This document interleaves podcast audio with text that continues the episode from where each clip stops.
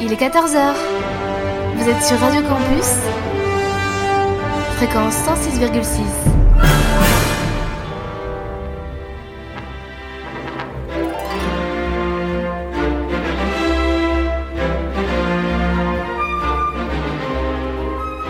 Les aventuriers des salles obscures.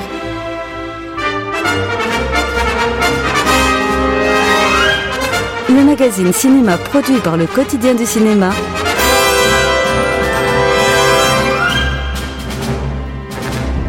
Présenté par François Bourg.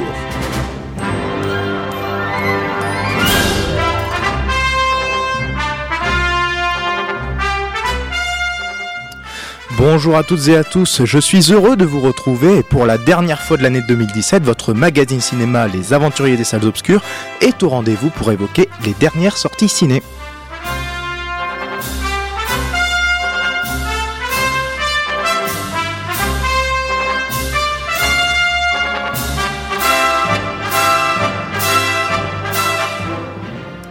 La sélection des films que nous allons évoquer concerne les deux dernières semaines. Il sera question de Momo avec Christian Clavier. Nous allons aussi évoquer Jumanji version 2017, le nouveau film de Ridley Scott, Tout l'argent du monde. Nous parlerons aussi d'une histoire de fantômes, de baguettes magiques avec un flic orc. Bref, un programme varié.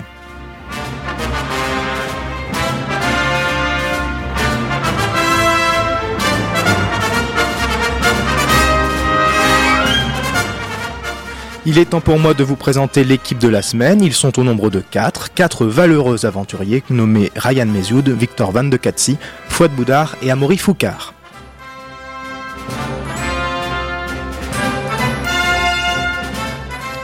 Ensemble, ils vous diront quels sont les films à voir ou à éviter pour votre prochaine sortie ciné. Installez-vous confortablement, chers amis. Le récit de cette dernière de l'année va vous emmener dans les contrées du 7e art.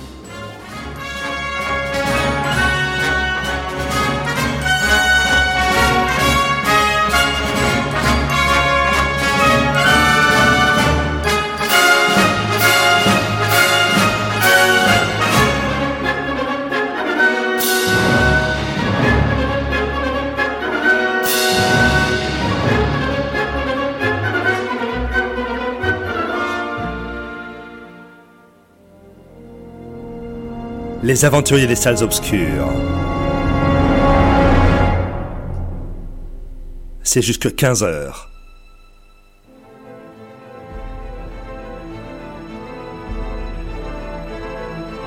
Et ça démarre maintenant.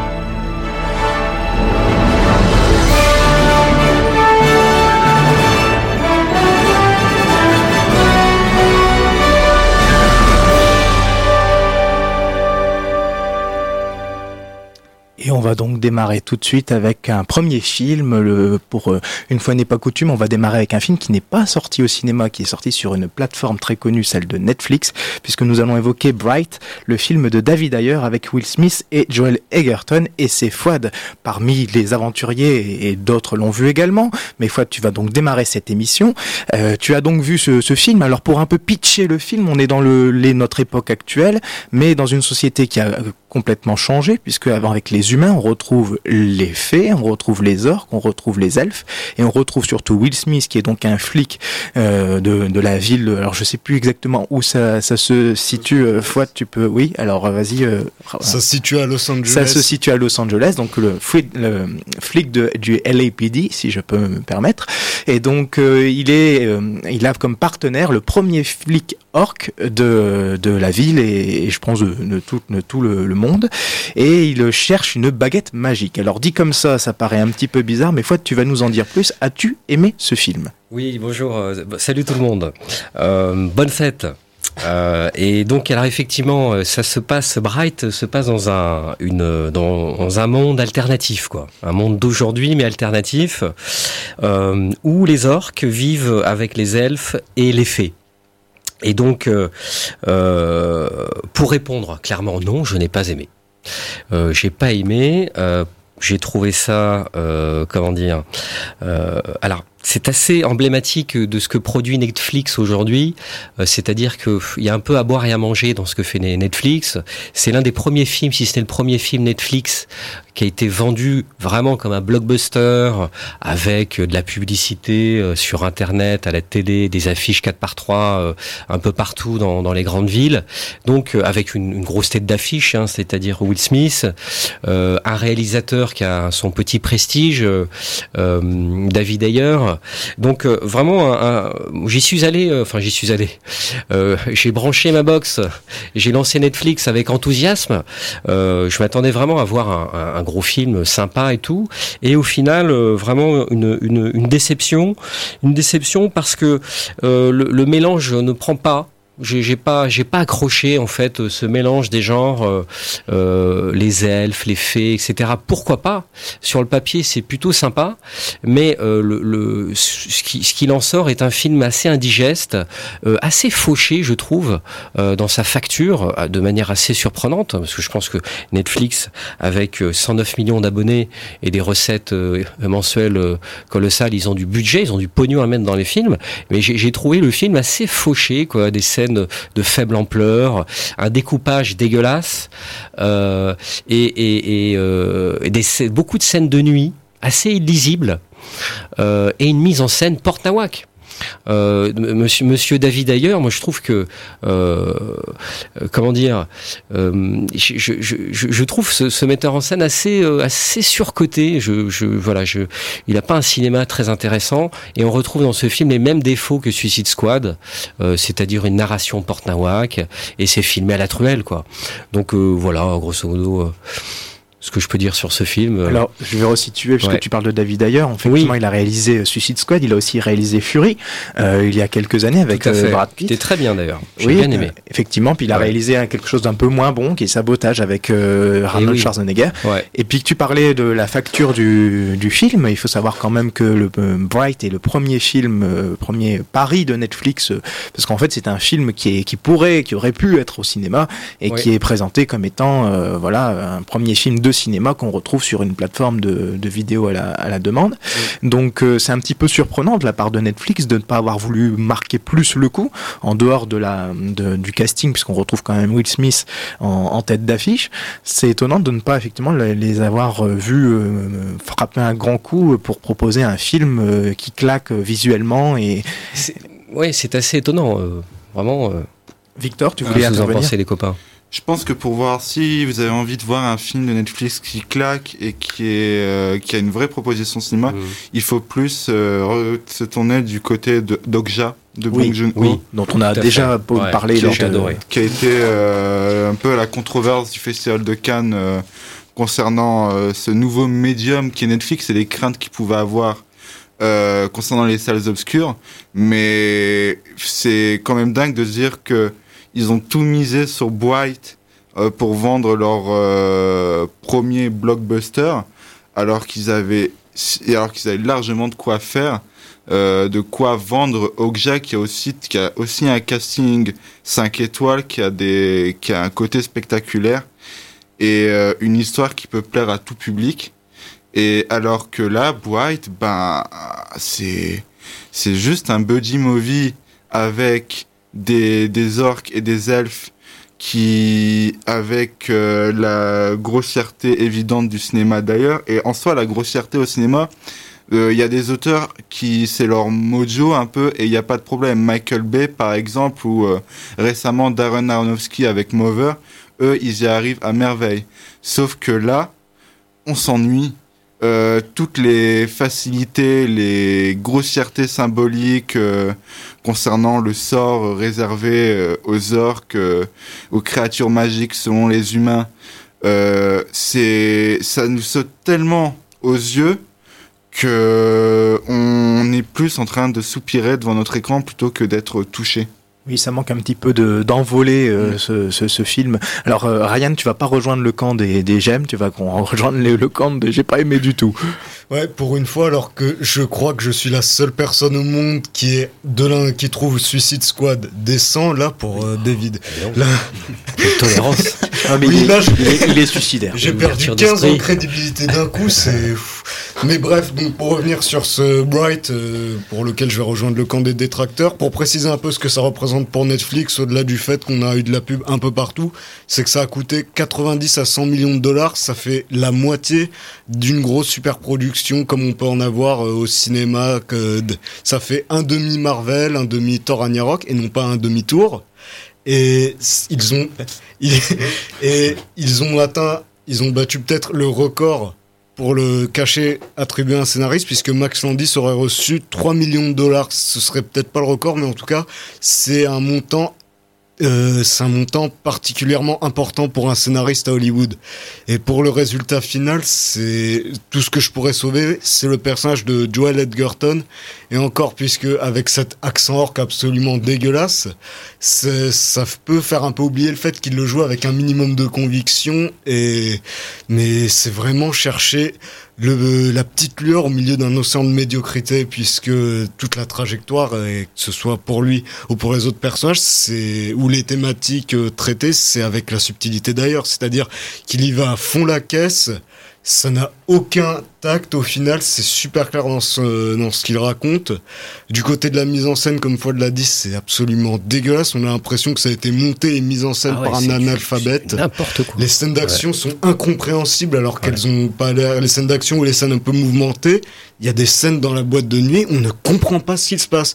Et c'est empiré par le travail du chef-op puisqu'il y a des, il y a beaucoup de néons, beaucoup de scènes qui sont sous une lumière bleue, rose, mais elle est tellement forcée que ça noie à moitié l'action. Et il y a des fautes de goût absolument énormes. La, la production design, la direction artistique, les maquillages, les designs des orques. Il y a Edgar Ramirez dans ce film qui a une gueule absolument, absolument Oui. je trouve pas les mots, mais c'est vraiment, c'est très très moche et surtout c'est mal joué. Enfin, euh, à part Edgerton, même si Edgerton c'est un peu celui qui s'en sort le mieux, comme je le disais, il a fublé d'un maquillage dégueulasse euh, euh, qui limite un peu la conviction qu'il ferait transmettre à, à travers son rôle. Will Smith c'est encore un rôle qui est complètement bouffé par son ego, puisque au final on retournera sur le fait que c'est quand même l'histoire aussi du personnage de Will Smith, alors qu'il commençait à être un peu alors qu'au fil du film, il devient un peu l'accompagnateur du personnage de Joel Edgerton. Et il y a aussi Enrique Mu- Murciano. Ça me fait toujours marrer de, de voir ce mec parce que ça me rappelle FBI de portée disparue. Donc euh, voir un acteur de FBI portée disparue, c'est toujours un peu bizarre parce qu'on a l'impression qu'ils sont tous un peu oubliés, mais il est là que dans un second rôle de gangster en chaise roulante. Il cabotine à fond et enfin Noumi Rapace. Mais elle mériterait bien un Razzie Award puisque sa performance est juste risible. T'as l'impression qu'à chaque Ouais. fois qu'elle approche un visage d'un personnage, elle va lui rouler une pelle et c'est encore plus dérangeant puisque tu te rends compte au final que l'un de ces personnages c'est censé être sa sœur. Vous l'aurez compris, on a, puisque tu nous as fait tout le tout le casting, euh, Ryan. euh, c'est, on retrouve pas mal de, de, de visages connus, que ce soit dans les séries ou, ou dans le cinéma, mais le film, en tout cas, euh, vous l'aurez compris aussi, euh, Ryan n'a pas aimé, au-delà de ses blagues nulles. Euh, et euh, vous aurez compris aussi que, eh bien, les aventuriers, de manière générale, ne vous recommandent pas Bright. Victor, tu voulais conclure peut-être? Euh, pour conclure, je dirais que sur Netflix, euh, évitez Bright et essayez de regarder ailleurs euh, pour euh, ailleurs comme Okja ou On a bien compris, il faut aller Ah, voir Okja. Si- vous l'avez pas vu, hein, vous l'aurez compris, Victor vous recommande d'aller voir Okja et je vous le recommande également puisque vous, on en a parlé lors d'une précédente édition des Aventuriers et c'était effectivement le coup de cœur de cette semaine-là.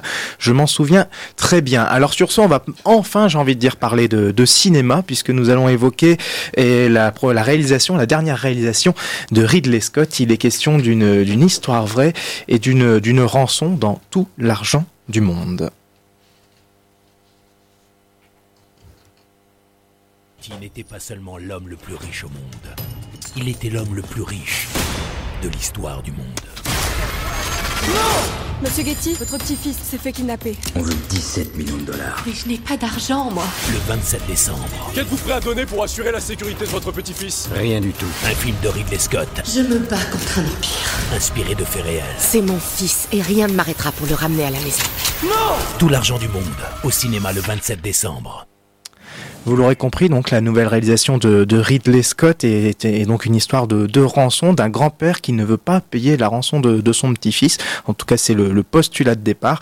On y retrouve Mark Wahlberg, Michelle Williams et Christopher Plummer qui a donc remplacé euh, Kevin Spacey. Vous avez sans doute suivi l'histoire. Je ne vais pas pas en revenir. Et Amaury, donc tu as tu as vu ce film. Est-ce qu'on est face à du grand Ridley Scott ou est-ce qu'on est face à un Ridley Scott un peu plus mineur comme on a l'habitude de le voir euh, ces derniers temps? Alors, moi, tout d'abord, j'aimerais bien défendre un peu Ridley Scott parce que je trouve que le bashing euh, cette année avec Alien Covenant était impressionnant. Eh bien, je t'en prie. Et, et, moi, je trouve que quel que soit le projet, que ce soit Alien, que ce soit Exodus, il y a peut-être des films euh, un peu en deçà des autres, mais à chaque fois, euh, Ridley Scott, il se défend. Enfin, je trouve que c'est un des meilleurs artisans du cinéma hollywoodien contemporain. C'est un type qui tourne à une vitesse de production euh, folle et admirable. Il, il s'applique à chaque fois. Il dirige euh, extrêmement bien ses acteurs. Il a un sens de l'image tout à fait propre. Et ça m'étonne pas du tout que les, les gros studios de production l'adorent parce que c'est un, un, bon faiseur. Quoi. D'ailleurs, il se, dans ses interviews, il se définit pas comme spécialement comme un auteur, mais plutôt comme un, un faiseur d'images. Et en effet, ces films, c'est un sens euh, tout à fait admirable du storytelling, euh, de la mise en scène. C'était un classicisme, mais un classicisme élégant. Et c'est ce qu'on retrouve dans tout l'argent du monde, dès les premiers plans, cette élégance de la photographie, euh, les paysages italiens, ces villes éclairées la nuit. Je trouve ça absolument magnifique. Euh, L'histoire euh, extrêmement bien racontée, on comprend tout. Euh, c'est une histoire vraie et, c'est fascinant parce que ça, paraît tout à fait irréel tellement c'est ça, nous enfin les personnages sont absolument détestables je pense à celui de, de Christopher Plummer qui est qui est incroyable. Les acteurs euh, ils sont tous géniaux. Michelle Williams elle défend son personnage mais avec une force. Absolument bouleversante dans le film. J'espère qu'elle va être nommée euh, dans toutes les cérémonies l'année prochaine. Et d'ailleurs euh, pour revenir sur euh, Plummer qui remplace Spacey je trouve qu'il a pas volé sa récompense au, euh, sa, sa nomination aux Golden Globes parce que euh, bah, il est juste immense quoi et euh, je suis pas mécontent que Kevin Spacey se soit fait effacer parce qu'on s'épargne quand même une performance euh, outrée euh, cabotinage prothèse maquillage euh, donc bah, les, les, conditions étaient un petit peu plus particulières puisque Christopher Plummer a dû a dû euh, retourner les, les scènes complètement enfin toutes les scènes qui, qui ont ah été ouais, qui ça, ont, on, on oublie jours, en 9 jours, voilà. jours. c'est complètement invisible et ça se voit pas du tout ouais, ouais. En tout cas, je recommande, c'est un très bon Scott.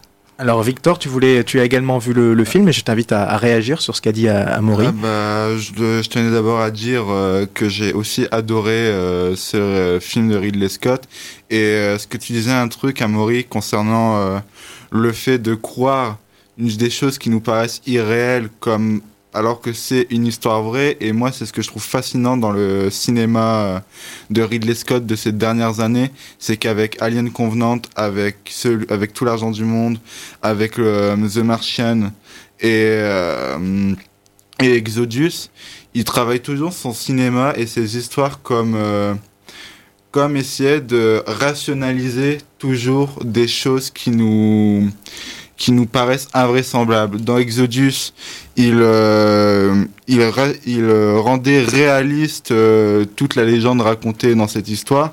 Dans, dans euh, Seul sur Mars, on parle quand même d'un mec qui vit seul sur Mars et grâce à l'entraide de, tout le monde va réussir à s'en sortir. Euh, et euh, dans Alien Covenant, on parle tout simplement de d'humains qui se et de robots qui se prennent pour des dieux en, en considérant euh, euh, leur euh, semblable pour rien au final. Et on retrouve ça aussi dans tout l'argent du monde avec cet homme qui est joué par, magistralement par Christopher Plummer qui euh, ne va avoir aucune considération à l'égard euh, de ses semblables.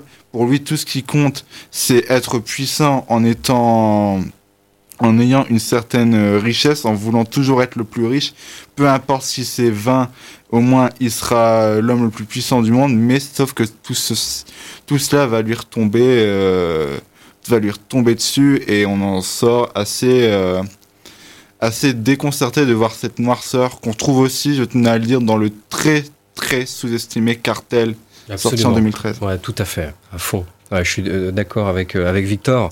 Et alors, moi, au contraire de Victor, j'aime pas trop Ridley Scott quand il voilà quand il il essaye de rendre rationnel des récits euh, euh, comme il l'a fait avec Exodus. Je le suis pas trop dans ce dans ces tendances-là. Quand la mer Rouge s'ouvre en deux et que lui il explique ça par un tsunami, par exemple. Bon, voilà, je je, je suis pas trop dans son délire-là. Mais par contre, euh, voilà, euh, c'est un film euh, tout l'argent du monde que je rapprocherais, que je mettrais dans la lignée de Cartel. Et, je pense que euh, c'est c'est euh, c'est un, un Ridley Scott plus intime là, euh, qu'on aperçoit un peu mieux dans ce film-là. Alors quand il n'est pas en train de violer une énième fois euh, la saga Alien, eh ben il lui arrive de voilà de faire de très très bons films. Et effectivement, euh, Christopher Plummer est juste impérial. C'est on voit que le mec c'est quand même un cador. Le gars, il arrive, il a 70 ans, 80 balais. Le gars, il a, tiens, t'as 9 jours, faut que t'apprennes un rôle. Et le gars, il, assure à fond. Et effectivement, on voit rien du tout. Et si on n'est pas au courant de tout, de tout le, tout le patacoufin qui est autour de ce film, eh bien, on ne voit rien. Et c'est, c'est, et, c'est pas plus mal, en fait, que de recruter un acteur âgé pour jouer un homme âgé. Et en fait, le choix de Christopher Plummer est tellement évident qu'en fait, on, on se, il aurait, dû, il aurait dû être choisi euh, déjà euh, euh, initialement. Et alors, ce qui, est, ce, qui est, ce qui est formidable, là, je pense que c'est peut-être Ridley qui se livre un petit peu.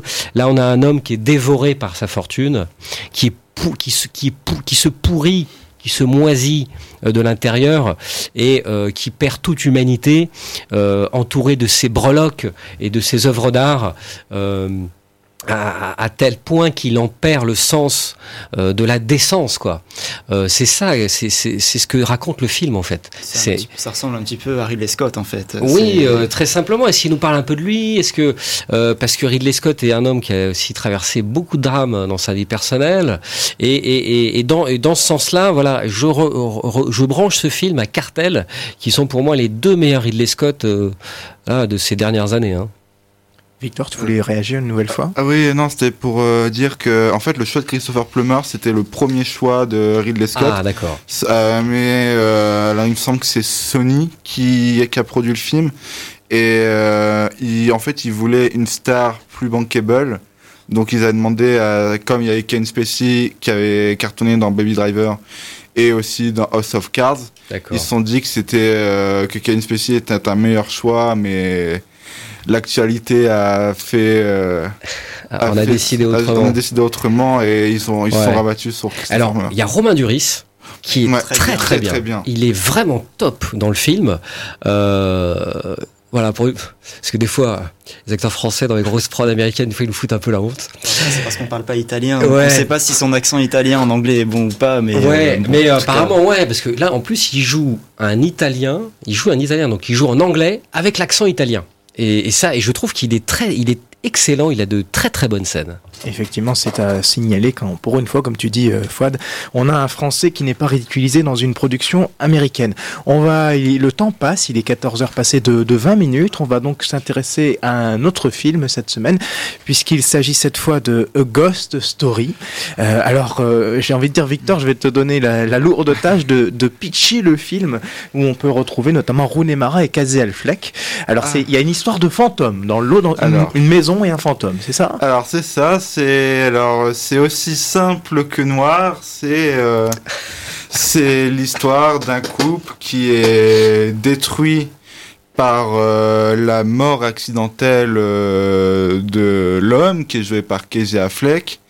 Et du coup, son esprit va flotter sous un drap pour observer, rester dans son domicile et à, à ne pas se défaire de ce monde qu'il a que son esprit a connu en guettant, enfin en observant euh, sa, son amoureuse qui est jouée par Rooney Mara. Et, euh, et il va, ça va être l'histoire de ce fantôme qui va tout simplement essayer de se défaire euh, de ce monde. Si je peux. qui veut donc rejoindre l'au-delà mais qui n'y arrive pas, Voilà. euh, trop attaché à sa dulcinée. C'est euh. ça. D'accord, euh, je sais pas si ça vous donne envie de voir le film, mais en tout cas, Mais- Victor, toi, tu as beaucoup aimé. Ah, mais j'ai même beaucoup aimé, c'est qu'un euphémisme, j'ai même adoré euh, ce qui est l'un des meilleurs films de cette année, qui pour moi m'a frappé pour euh, sa façon de nous faire contempler quelque chose qui est extrêmement pénible, qui est la mort et le deuil. Quelque chose qui, euh, qui que David Lowery montre pourtant de- des choses de manière très simple. On résume souvent, et moi le premier, le film à cette scène de cette séquence de 10 minutes en plan fixe où euh, au premier plan il y en a le personnage de René Mara qui mange une tarte tout simplement euh, assis dans un recoin dans l'ombre euh, toute triste pendant tandis qu'en arrière-plan il y a euh, ce fantôme joué par Casey Affleck qui l'observe sans bouger sans et on est comme ça pendant 10 minutes à être fasciné par cette scène. Et bon dit comme ça ça risque de ne pas vous faire déplacer mais faut le voir sur le coup euh, c'est fascinant Il faut que vous voyez aussi la tête d'Amaury qui, dans quelques minutes, va vous dire qu'il faut absolument pas voir ce film. Mais Et- Victor, je t'en prie, et- essaye de convaincre nos auditeurs. Mais justement, c'est parfois un film, euh, un film doit nous nous mettre dans une situation pénible, dans nous faire confronter à la pire, euh, à- au pire des fatalismes euh, de notre réalité. Et ce film, de son, de son message, de son message très dur, arrive pourtant à nous rendre le tout magnifique par euh, cette relation entre euh, ce fantôme et euh, tout ce qu'il attachait à ce monde, sa maison, sa petite amie. Et on en sort, ça dure 1h30 et on en sort, j'en suis sorti bouleversé, vraiment. Alors, il y en a un autre qui est sorti bouleversé, vous l'aurez compris, c'est Amaury qui est passé à travers le fantôme, carrément. Bon, euh, moi je suis d'accord avec tout ce que dit Victor. Voilà, le film a un super pitch, c'est c'est un, c'est un high concept, euh, euh, mais ça aurait été parfait sur un cours de 20 minutes. Euh, là, le, le pro- tout le problème du film, il se situe là, par exemple, dans, dans, le, dans cette scène culte, c'est déjà une scène culte de, de la tarte, avec Rooney Mara qui bouffe pendant euh, 10 minutes, et, et moi, au bout de, de 40 secondes, j'ai compris qu'elle allait manger toute la tarte. Mais non, enfin, voilà. Moi, ça m'a rappelé une- ce que disait euh, Da- euh, oh je sais plus son nom, euh, Andy Warhol euh, sur euh, les films chiants au cinéma. Il disait ah j'adore regarder les films chiants au cinéma parce que ça me fait reconsidérer ma propre vie. Je suis en face à face avec moi-même et je réfléchis à plein de choses, ce que je vais faire après. Bah, c'est ce que j'ai fait pendant le film. Moi je me suis pas beaucoup intéressé au deuil de Rooney Mara. J'ai pensé à plein de choses que j'allais faire, les fêtes et tout. Qu'est-ce que je vais manger, qu'est-ce que je vais pouvoir préparer pour le nouvel an? Euh, parce que chaque plan est séquence et chaque plan dure euh, minimum 5 minutes. Donc ils sont beaux, il y a un très très beau travail de la photo, les filtres Instagram qui sont utilisés sont très chouettes. Mais au bout de une minute, on a fini de les contempler et après on n'a plus rien à voir et puis on reste là assis sur notre fauteuil à attendre. En fait, j'attends, j'attends pendant tout ce film. C'est peut-être le sujet du film, mais euh, c'est, faut être honnête, c'est pénible. Il faut le dire aux gens que c'est pénible. Mais voilà, il y a de la poésie. Euh, je suis peut-être pas sensible à la poésie du film, mais il fallait me le raccourcir pour que ce soit plus efficace. Mais oui, c'est pénible. Oui, c'est euh, c'est dur de regarder. euh, c'est dur de se retrouver face à un plan fixe sur un cadavre euh, drapé. Bah, c'est pas euh, dur, c'est dur, se- c'est dur pendant une minute et après se- tu t'en fous. Qui va Ah, se relever. peur, hein. Mais c'est pourtant c'est c'est en même temps ce qui fait la beauté de ce film, de nous. C'est la vie. Enfin, c'est ce n'est pas euh, un deuil par exemple, ce n'est pas du surdécoupage au cinéma où euh, par exemple pour cette scène de la tarte, on n'allait pas euh, faire comme du Edgar White ou Mara prend la la fourchette, plante la plante la fourchette. Bah non, parce que c'est pas comme ça qu'on doit filmer un Non, deuil. et, et c'est des choses très simples, mais qui deviennent pénibles quand on est confronté à ça, et c'est très beau. Et puis même, euh, de toute façon, quand t'as un film avec Casey Affleck et Rooney Mara, ça ne peut être que beau de Est-ce qu'on a le point de vue de Ah, la fourchette euh, vous qui voyez- la tarte Non On- je viens de comprendre, il y a René Mara et Casey Affleck, donc déjà dès le départ, il était séduit en fait. Voilà. Et, et tu dois être frustré de pas voir Casey Affleck pendant tout le film, parce On- le C'est- c'est voit pas quand mal. même. Hein. On le voit quand même, et déjà Casey Affleck est un très bon acteur, Monsieur Amaury. Et euh, et non, c'est euh, oui, enfin on le voit quand même, mais sous les traits d'un fantôme, et on le voit quand même parler et même chan- chanter soi-disant pendant le film, donc ça me va. D'accord, ok, ouais. bah. Ceci dit, le- la musique et le sound design sont, sont excellents. Voilà, Donc, si je peux euh, apporter je une sais- note je ne positive. Sais- euh, pas si ça aura convaincu une masse de gens à aller voir un film en plan fixe, mais c'est une expérience de cinéma inoubliable à ne pas rater. Mais alors, monsieur David Lowery, hein, c'est ça Ouais, Il ouais, a fait fait, le réalisateur. Elliott, le Ouais. dragon, que j'ai beaucoup aimé. J'ai vraiment adoré et je pense que ça suffit pour me convaincre d'aller le voir. Et aussi, T'es sûr, Fouad? Franchement, t'es sûr? Tu vas aller le voir? Ah oui, parce que j'aime le risque.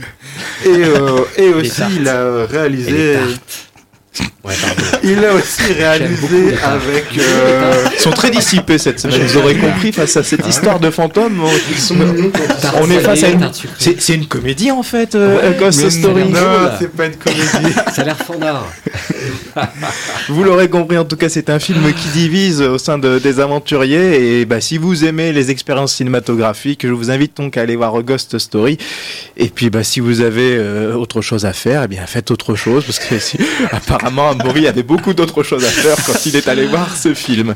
Et bien sur ce, il est 14h passé bientôt de 30 minutes, euh, oui, très bientôt même, et, euh, et donc, eh bien, il est temps de faire la traditionnelle pause musicale.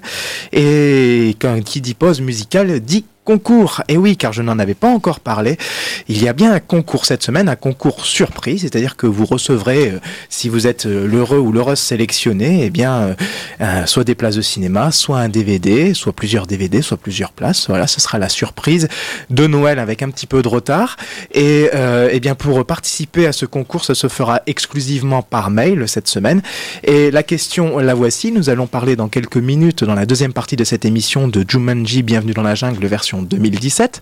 Euh, que, encore une fois, euh, Victor s'est laissé séduire par un, un gros baraquet. Et euh, je, voilà, je n'irai pas plus loin.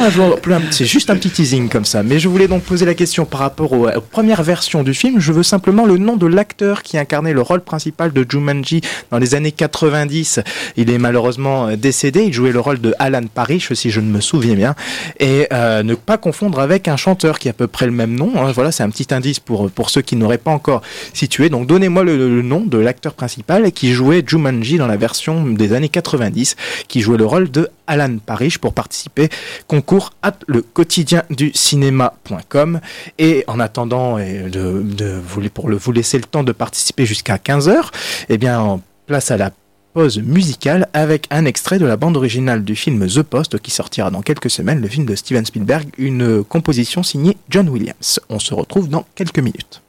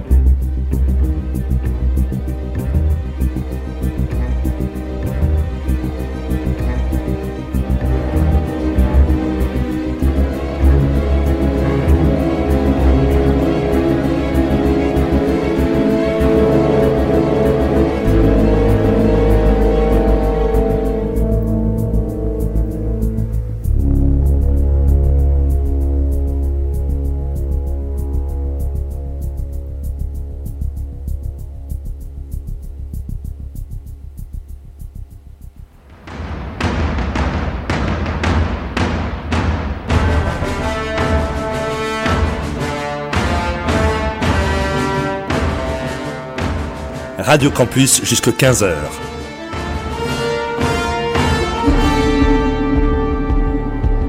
C'est les aventuriers des salles obscures avec François Bourg. Et vous écoutiez donc un extrait de la bande originale du film The Post en anglais, le Pentagon Papers, pardon, dans le titre français, car les Français ont l'habitude de donner des titres différents, même s'ils sont anglicisés quand même. Euh, donc c'est la réalisation de Steven Spielberg que vous retrouverez donc le 24 janvier 2018, donc à la fin du mois de janvier. Sur ce, on va donc passer euh, toujours dans le registre de la comédie, puisque nous étions dans une bonne humeur, une humeur joviale avec A Ghost Story. Eh bien, nous allons passer à Momo. Et oui, Victor, je sais, mais je vais te laisser l'occasion de, de parler un petit peu de, de Momo, euh, puisqu'il me semble que tu, as- tu as été voir le, le film, mais un petit peu, on va présenter le film comme vous en avez l'habitude. Ah, papa euh, Ça va, ça va. Il parle quelle langue? Il est sourd, il parle comme un sourd. Ça va, tout à l'heure, ne pas ça, ça. T'as compris ce qu'il a dit? Euh, non, pas, pas tout. Ah, Moi, rien du tout. Regarde ce que j'ai trouvé dans son sac. D'où il sort cette photo? Aucune idée. Papa, photo La voiture Ah non, non, non, non Arrêtez Pourquoi tu lui as filé la bagnole Attends, tu vois bien qu'il est inoffensif, on dirait un, un chien perdu. Mais un chien perdu, on lui donne un os, pas une Audi A8 Si c'est votre femme qui lui a prêté le véhicule, il n'y a, pas- il y a pas eu vol. Il y a eu prêt. Bon, bah alors, euh, je, pour prêt, voilà, je porte plainte pour prêt. Vous aurez compris, donc la bande annonce. Alors pour tout, rien ne vous cacher ici au- dans le studio, ils sont déjà hilars euh, à l'écoute de ce petit, euh, cette petite bande annonce. Alors je vais laisser euh, la, la- la place à, eh bien, à, Ryan, pardon, puisque je, sens que, que tu es chaud bouillant sur sur Momo et même si ça te fait marrer, eh bien malheureusement tu n'as pas aimé le film. Non, non, c'est super paradoxal parce que c'est une comédie. On rigole beaucoup, mais on rigole contre le film. Au final, autant le dire d'entrée de jeu, c'est l'un des pires films de l'année, mais je crois que c'est le nanar pinard de 2017. Le mauvais film, involontairement drôle, mais que t'as du mal à détester, et que tu te mets à chérir comme ça alors qu'il n'y a rien à sauver, mais qui vient bien de chez nous, qui vient de là, qui est bien français, monsieur. Donc, déjà, bon, on va, on va parler de ce qui ne va pas et de euh, au sujet de ce film, c'est que premièrement, il est écrit n'importe comment, c'est-à-dire qu'il te balance son élément perturbateur, et il déclenche son intrigue avant d'avoir posé les personnages, avant de t'avoir fait une situation initiale. Donc, t'as du mal à t'investir là-dedans déjà, sachant que tu, je ne, tu ne connais pas les personnes qui te sont présentées en même temps. Quand tu te rends compte à quel point elles sont toutes plus détestables les unes que les autres, tu te dis que t'aurais pas aimé euh, les connaître forcément. C'est-à-dire que Christian Clavier, évidemment, c'est le type le plus intolérant possible, mais euh, et il se repose, euh, il est colérique, nerveux. Bref, c'est le stéréo, euh, c'est le jeu habituel de Christian Clavier où il se repose que sur les ficelles qui ont fait que son jeu est devenu euh, est devenu, on va dire, pas vraiment une performance. Au final, c'est devenu une sorte de cliché, de stéréotype qui est facile à imiter. Et ça le rend encore plus insupportable quand il pique ses crises ou qu'il prend ses décisions euh, juste détestables. Ma question, euh, Ryan, quand tu, tu évoques ça, c'est est-ce qu'on va pas voir finalement Momo, et je vous invite les Victor, euh, Fouad et euh, Amaury également à réagir, est-ce qu'on va pas voir Momo comme un Christian clavier movie, comme tu avais également fait référence, Victor, dans ta critique sur les brouillons du cinéma? Ah mais euh, oui non enfin moi je ne serai jamais lassé je pense du Christian Clavier movie des années 2010 parce que c'est ce genre de film où tu te poses euh, dans ton siège euh, tu poses sur ton siège de cinéma ou sur ton canapé et tu te dis il va est-ce qu'il va euh, tomber aussi bas est-ce qu'il va est-ce va tomber encore plus bas que son précédent film? Et le truc c'est qu'à chaque film qui sort maintenant c'est le cas. Là cette semaine j'ai rattrapé ce ce chef-d'œuvre de médiocrité qui était Si j'étais un homme d'Audrey Dana qui est extrêmement problématique euh, dans sa manière à traiter euh, ces sujets. Il y a des semaines difficiles, hein, Victor, franchement, Ouais. tu, tu te fais du mal. ouais, mais euh, c'était pour l'émission, puis pour mon amour pour ce, ce genre-là. Quelle dévotion. Et, et non, c'est le truc, c'est que là, on est. On assiste à ces, ces comédiens qui ont eu un succès euh, avant, qui ont eu un succès des années auparavant, mais qui s'enfoncent maintenant dans des blagues euh, peu subtiles, euh, offensantes, offensantes pardon, qui sans, sans jamais se remettre en question. Et là, avec Momo, on assiste vraiment un déluge de blagues sur euh, les handicapés. Et ce qui est encore pire, c'est que ce qui est encore pire, c'est que les on a donc un personnage qui est sourd et, euh, et sa femme qui est aveugle. Et en fait, ils sont vraiment traités comme des aliens à l'écran. C'est horrible. Euh, on a les pires clichés que les gens peuvent faire, peuvent se faire du handicap, du handicap mental. Et on est, on rigole du film parce qu'on se dit non, mais ça va jamais aller, ça va jamais être aussi gênant. Et si ça l'est, je vous invite plus à voir le film pour vous en moquer ou à le regarder chez vous parce que c'est assez horrible en fait. Alors, Fouad, Fouad et Amaury, on vous a pas encore entendu. Fouad, tu, Ouais. tu as vu le film Ah non, non, moi je l'ai pas vu parce que je je suis pas de- d'admiration, de, de, j'ai- j'ai pas un goût euh, particulier pour euh, Christian Clavier. Moi, je quelqu'un qui me fait hérisser le poil. Mais euh, moi, Momo, ça m'évoque Mohamed. Est-ce qu'il y a un personnage qui s'appelle Mohamed dans, Non, le, non. dans le film? Non? Non, Ah. et vous allez comprendre euh, l'objet face euh, auquel on est. En fait, euh, je croyais moi aussi, et je crois qu'on croyait tous, que c'était le prénom du personnage de Sébastien Thierry, Thierry qui joue euh, ce prétendument, euh, cet enfant prétendu, éloigné depuis longtemps, euh, sourd. Mais au final, Momo, c'est juste sa manière de dire maman. Ah, d'accord. Oui, et là, vous voyez l'humour auquel on va avoir droit, ça va Ça être de l'humour juste à base de Oh lol, il est sourd ou de, de des blagues autour de Christian Clavier qui se comporte comme un gros débile. Alors, un mec qui se comporte comme un gros débile, c'est pas drôle, c'est juste un mec qui se comporte comme un gros enfoiré vis-à-vis euh, d'une personne différente et faire des blagues sur les sourds, on peut être client. On, on peut rire de tout, faut juste savoir le faire avec talent. Et là, le problème, c'est que c'est euh, c'est que le langage des sourds n'a rien de spécialement drôle au final. Ce serait comme, euh, par exemple, dans 120 battements par minute où on a des débats avec euh, un personnage qui parle en langage des signes. C'est comme si c'était c'est aussi drôle que ça, alors que dans 120 par battements par minute, c'est dramatique. Mais en gros, les blagues tournent juste autour du fait que la personne s'exprime d'une manière bien particulière. Mais Alors, Ryan, il y a- Ryan, stop, il y en a stop. rien de drôle. Comment, comment tu fais pour faire un rapprochement entre Momo et 120 battements par minute? Franchement. Ah, je pouvais le faire aussi sur la trilogie de la, de la planète des Ah singes, ouais, mais Ryan, il voit des en gros, c'est juste le fait que la différence soit drôle au final, alors qu'il n'y a, y pas plus d'imagination que ça, et la différence n'a rien de drôle en elle-même. Alors on va on va s'arrêter là, on va laisser Amaury conclure vraiment un dernier mot sur sur Momo. Bon, franchement, bon, tu t'es marré, mais encore une fois, au dépend, Ouais. vraiment au dépend du film. Moi, euh, je suis allé voir beaucoup de booze cette année, mais là, je dois avouer que pour Momo, euh, j'ai pas passé un mauvais moment car le film est tellement extrêmement mauvais que c'en est extrêmement drôle. Que ce soit dans les blagues qui loupent ou que ce soit dans les scènes plus émouvantes qui sont complètement grotesques. Donc franchement, c'est une bouse, mais c'est, si vous avez la carte illimitée et que vous vous ennuyez vraiment, vous pouvez aller le voir si vous êtes un peu maso. Et il y a aussi des trucs avec des chocs à pic qui sont très drôles dans le film. Il y a Catherine Fro qui fait un malaise en chopant une boîte de choc à pic, et je crois que c'était le meilleur, le moment le plus incroyable du film, Oui. et il y en a plein là-dedans. Il y a un moment où elle se la joue Fro and Furious sur le périph' pour faire avouer à Christian Clavier son adultère en, en accélérant et en mettant en danger tous les passagers. Et ce sont des scènes qui, à l'image de cette enquête sur l'adultère, elles sortent de nulle part, elles ne mènent nulle part. Donc, Momo, c'est l'un des pires films de l'année, mais qu'est-ce qu'on se marre alors que c'est une comédie. Et, mais c'est pas pour son bien au final, c'est pas grâce à elle, c'est contre elle. Alors maintenant, à vous euh, de décider, chers auditeurs, si vous voulez dépenser 11,80€, parce que c'est le prix d'une place quand même, pour aller vous moquer d'un film comme. Momo. Alors on va parler, on va finir le presque, on arrive presque à la fin de, de l'émission. Il est temps d'évoquer le dernier film de la semaine, avec, enfin, qui est déjà sorti d'ailleurs la, la semaine dernière. Il s'agit de Jumanji, et euh, ce n'est pas la version de 96, c'est un remake ou plutôt une suite. On, on va vous en parler dans quelques instants. Vous voulez vivre une expérience inoubliable Bienvenue dans Jumanji C'est quoi ce délire Jumanji, bienvenue dans la jungle. Préparez-vous à entrer dans un tout nouveau monde. On a été aspiré dans le jeu. On est devenus les personnages qu'on a choisis. Dwayne Johnson, Jack Black, Jumanji, bienvenue dans la jungle. La plus grande aventure de l'année, actuellement au cinéma.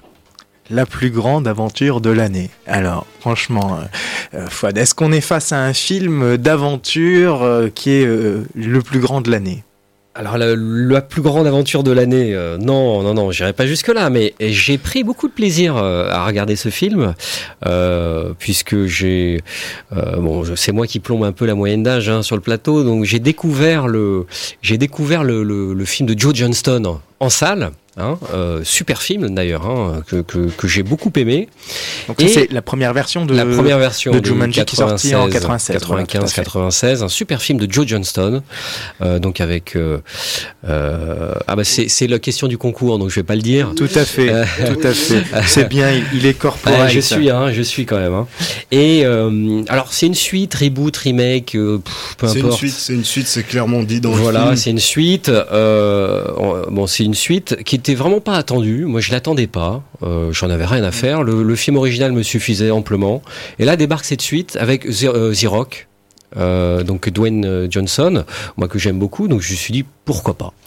Et j'ai beaucoup aimé. Alors c'est réalisé par Jake Kasdal, euh, Kasdan, pardon, euh, le, le fils de Laurence, Kas- euh, de Laurence Kasdan, hein, donc Star Wars n'est jamais très loin. Et euh, alors j'ai beaucoup aimé puisqu'ils ont le film intelligemment renouvelle la formule, hein, c'est-à-dire euh, il part du- il part du concept est-ce- et si un jeu devenait réalité? Ou est-ce si on pouvait vivre dans un jeu? C'est voilà, il, il part de cette promesse là, il la remet au goût du jour. Bien sûr, maintenant en transformant Jumanji en jeu vidéo, en jeu vidéo euh, électronique, et euh, donc euh, une bande de, de, de joyeux lurons, hein, une bande de geeks, hein, de, de quatre ados euh, euh, clichés, euh, la bombasse, euh, le, le grand capitaine d'équipe de foot, le geek et la petite nana qui a pas confiance en elle, plongent dans un jeu vidéo où ils prennent la peau d'avatar. Et alors ce qui est très rigolo, c'est que chacun prend la peau d'un avatar qui est l'opposé de lui et qui correspond soit au personnage qu'il rêvait d'être, ou soit au personnage qu'il a besoin d'être pour grandir. Et donc le geek, en fait, il a la peau de The Rock. Hein, le, geek, euh, fétiche, il, a la peau de The Rock. Et puis la bombasse, la bombasse euh, pé- euh, peroxydée, elle est dans la peau de Jack Black. Et alors c'est ça que j'ai pr- apprécié dans ce film, c'est tout ce jeu narratif euh, des doubles rôles euh, qui est assez savoureux, qui donne une tonalité assez particulière au film, qui fait que voilà, je l'ai suivi vraiment avec grand plaisir et j'ai même retrouvé un petit peu du plaisir de, de l'original. Donc franchement, c'est voilà, moi je c'est pas un chef-d'œuvre, mais je je le recommande. Alors Victor, tu, tu as également vu, vu ce film, vous l'avez tous euh, vu je crois autour de, de la table, on va tous vous entendre d'ici d'ici 15 heures, mais euh, Victor, autant le dire tout de suite, tu n'étais pas objectif face à Jumanji, Alors, non, alors- avec, avec Dwayne Johnson. Alors, c'est toi le geek en fait. Alors, alors voilà.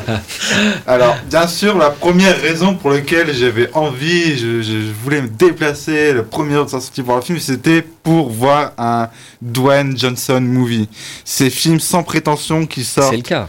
Qui sortent euh, deux à trois fois par an, où ce sont des divertissements sans prise de tête et qui me font mourir de rire ou qui me vident le cerveau.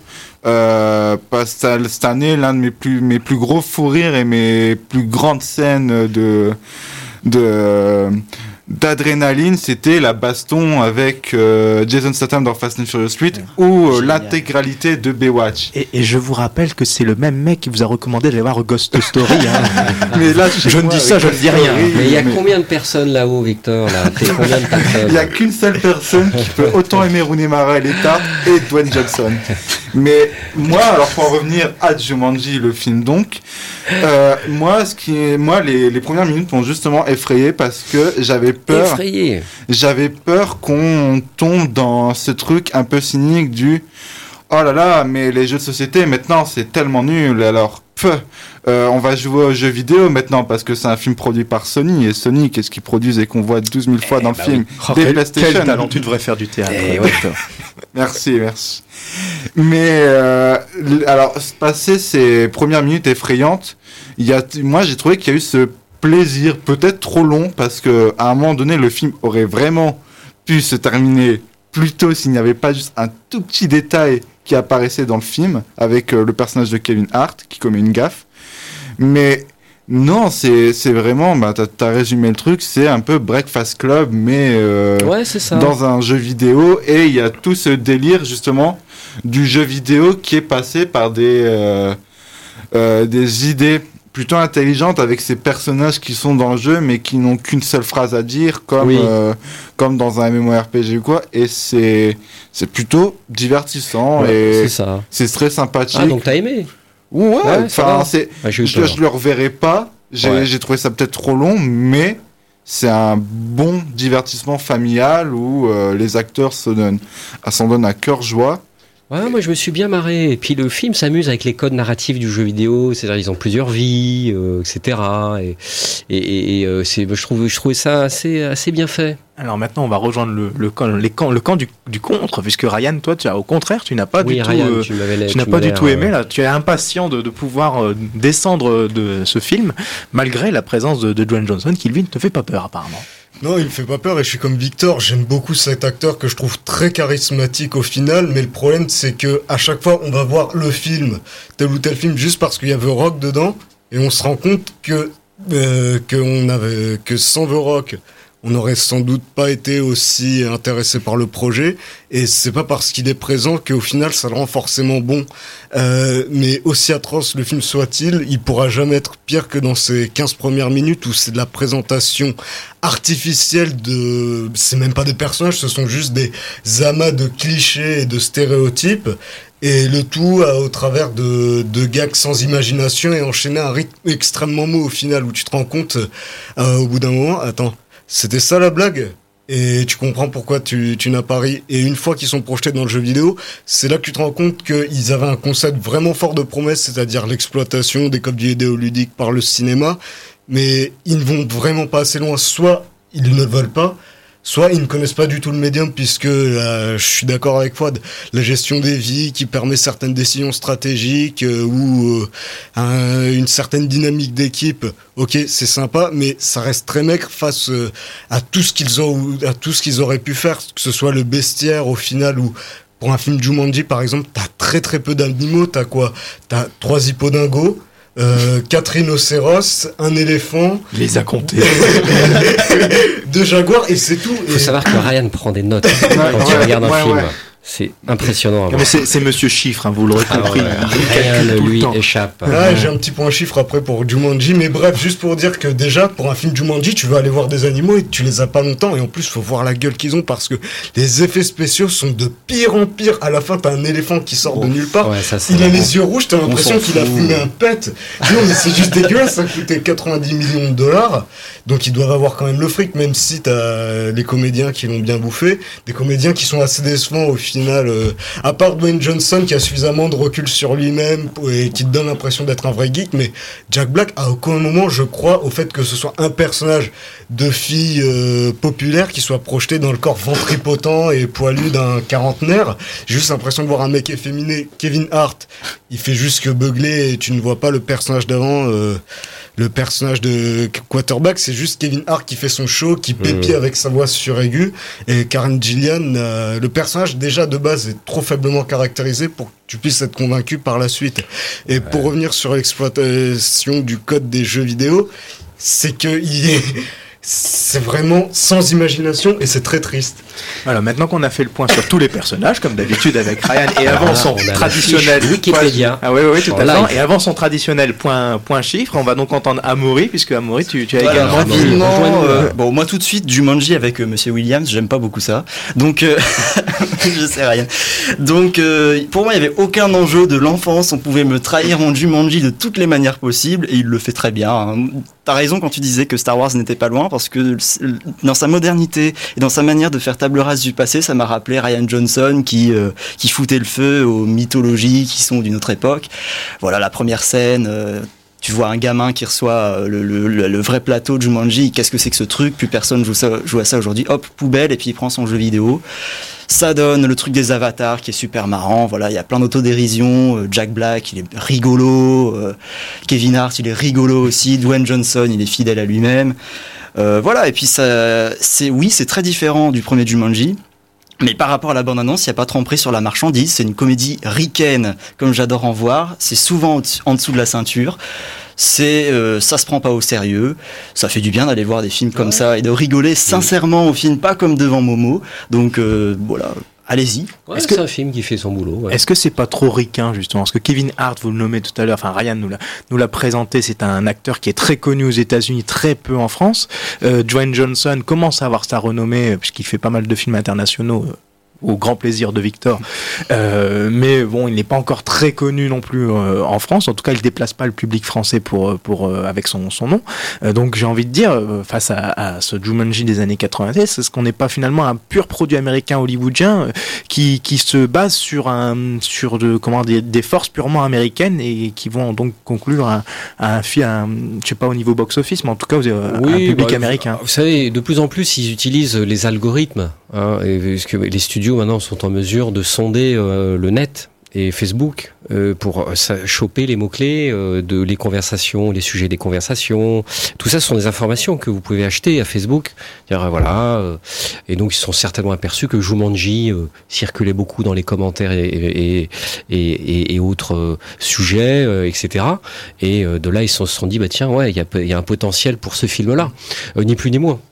Ryan, tu vas donc conclure sur euh, Jumanji? Et bizarrement, on se disait tous, on se demandait tous qui voulait d'un film Jumanji, euh, d'une suite à Jumanji en 2017. Et au final, euh, l'association Jumanji Rock marche très bien puisque le film est prêt à faire plus d'entrées que ne l'avait fait le premier aux États-Unis, en France aussi. Et alors que, alors que c'était assez difficile de faire ça, c'est très rare qu'une relance de franchise tardive, c'est-à-dire euh, 10, 15, voire plus longtemps après, soit capable de rivaliser avec les niveaux d'entrée euh, du film précédent. En entrée, c'est facile de les exploser puisque t'as l'inflation et tout ça, et, et donc. Tu nous sors un cours de finance. C'est- pas la peine, Non. Tu vas trop loin. Pour faire court- je vais devoir t'arrêter. Pour faire court, c'est encore une démonstration de la Ah, attendez, capacité de notes. à relancer des franchises euh, qui, Ouais, au final. Ouais.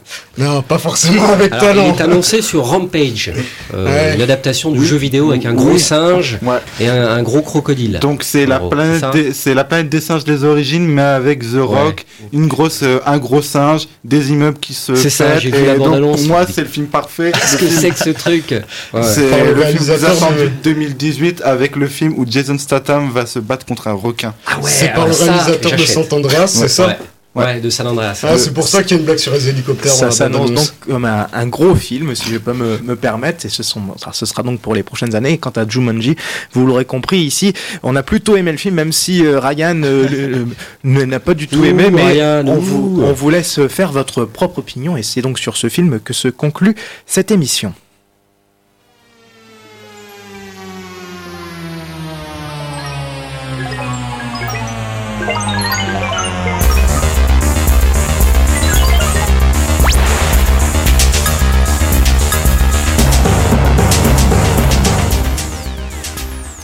Vous écoutiez une édition de votre magazine cinéma Les Aventuriers des Salles Obscures, une émission présentée par François Bourg et animée par Ryan Mezoun, Victor Van de Katsi, Fouad Boudard et Amaury Foucard.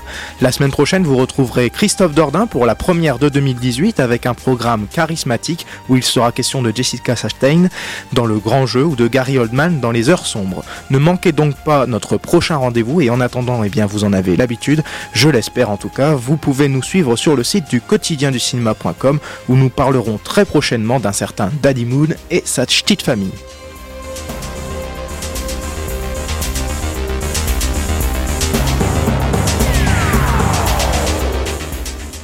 Il me reste à vous souhaiter une bonne après-midi, un bon réveillon de la nouvelle année sans excès pour celui qui conduit, bien sûr. Dans quelques instants, la suite des programmes sur Radio Campus. Le cinéma revient, lui, la semaine prochaine, même jour, même heure. Salut